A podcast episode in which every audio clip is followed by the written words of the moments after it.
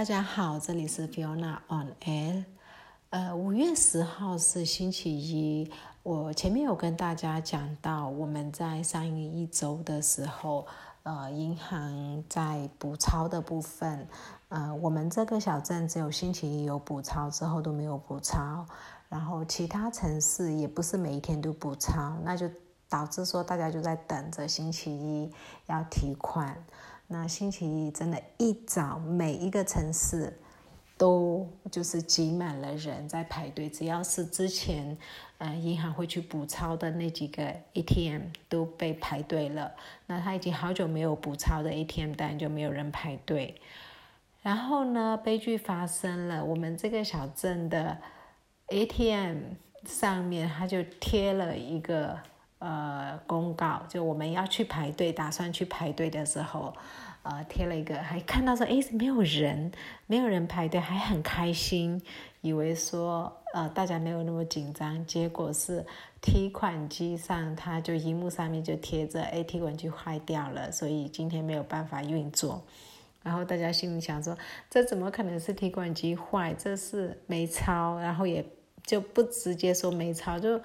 就是那种现在整个缅甸，大家就是不能说大家，就就军方还有这些所谓的一些机构机关，他们都在说谎，然后我们也知道他们在说谎，他们也知道我们知道他们在说谎，可是他们还是在说谎。有一点绕舌，但情况就是这样子。不管是呃军方在做的事情，还是各方面都是这样子，所以难怪呢，我们小镇就没有人排队，因为他贴了这个。但也好了，至少不用排了很久，又没有人没有拿到。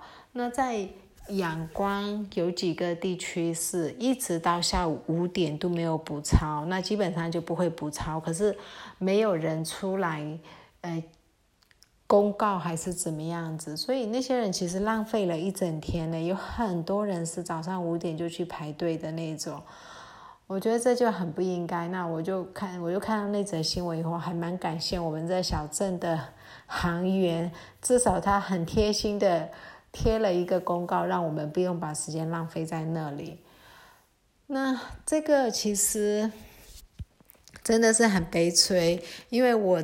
之前有朋友，他是呃昨天呃九号的时候，星期天，他是从湖里面，然后特别呃来那个这里住一个晚上，然后住住一个晚上，就是为了今天早上可以排队去提款，就是他从昨天就从湖里面搭了船，就就是很。我想他应该不是特例，也不是个案，就为了提你自己的钱，可是要劳劳师动众。然后呢，钱提款已经变成多严重呢？如果今天我线上转账给你，我转缅币十万给你，啊，你就我就要付那个两千的手续费，其实非常非常高。可是，呃，很多人也没办法，因为需要现金的人，他就直接支付了。那呃，很多商店就真的现在就开始不收不收，比之前还要夸张的不收哦线上支付的钱。那这个是整个金融体系真的是呃，应该算是崩溃了吗？就很很糟糕。然后另外一方面呢，有看到一个影片有流出来，有出来是应该不是流出来，刻意拍的啦，应该有点像宣宣传影片，就是人民自卫军，呃，就是排排站，呃，大概应该有一百或者是百一百上下的人呃人数，然后大家在那边有点类似宣言立誓要为要保卫。国家民众之类的这些一个影片有有传上来，然后那些嗯嗯军人，你现在应该要称他们军人，他们不是人民了，他们都是精神抖擞的，跟就是军方的军人其实真的不太一样。那在他们的有有就是教授他教官应该是教官吗？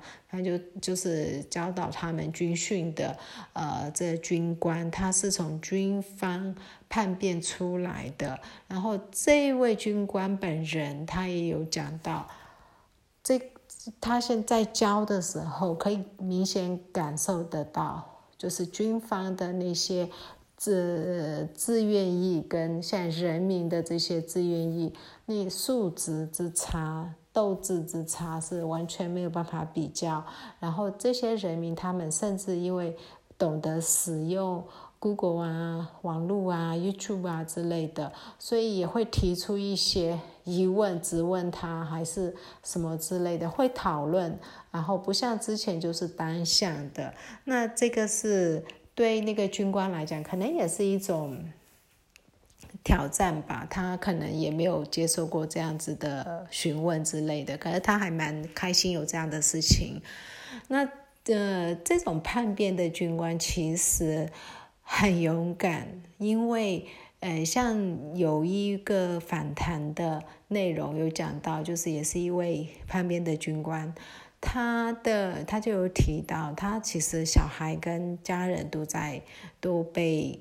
呃，就是扣押在军营里面，啊，把他派送到前线，而且他们军方在派送前前线的军官，都特别选过那种呃，才小孩刚出生的那种，就还有小孩，就是你的小孩很很小的那种，就你会有感情的那种，他特别让这些人去前线，让你不容易叛变，因为你家里有。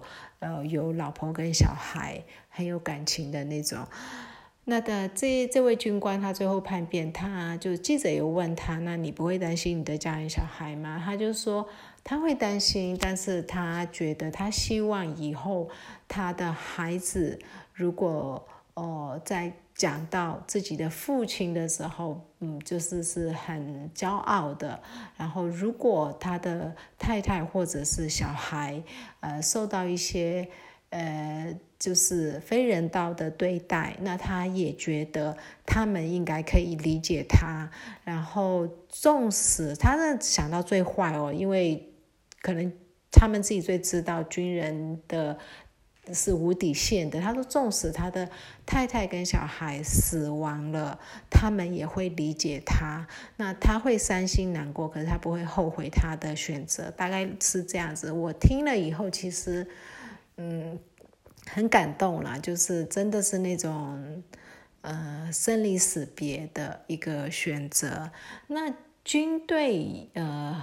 就这一这一次政变以后，我们才知道军军队有一个还蛮妙的一个传统。如果有军人，就是军人在前线呃死亡了以后，他的军舰家属，譬如说他太太，如果还是呃蛮年轻的，有小孩之类的。他们会抽签看谁下一个士兵谁跟这位遗孀结结婚，啊，这不知道好或不好。我知道在古时候会有这种，就是其实是主要是为了要照顾那个呃弱势的妇女，让他们有一个依靠，可以继续呃生存，有人照顾这样子的一个一个。古早非常古早的一种手法，这这其实，在哎有一些宗教或者是有一些地方还有哥哥死死死了以后娶嫂嫂，然后继续照顾嫂嫂一家，这这类似这样子的状况。那他们现在这个其实也有一一点那那一种的味道，只是说当发现哎都已经在二十一世纪，然后还有。遗孀就是军队的遗孀，是被抽签安排嫁给另外一个人。那如果没有感情的话，是可以拒绝吗？可以说我不要吗？或者是那个呃兵阿兵哥，他可以说我不要娶这个，我我有女朋友吗？我不知道，就是感觉非常的困惑，怎么会？在这个时候还是有，但这个这个呃好像是真的，呃是军队里面流传出来的。那缅甸状况其实就跟我之前讲的一样，呃，貌似呃平静了，但是应该是会走向内战吧。今天讲到这里，谢谢大家。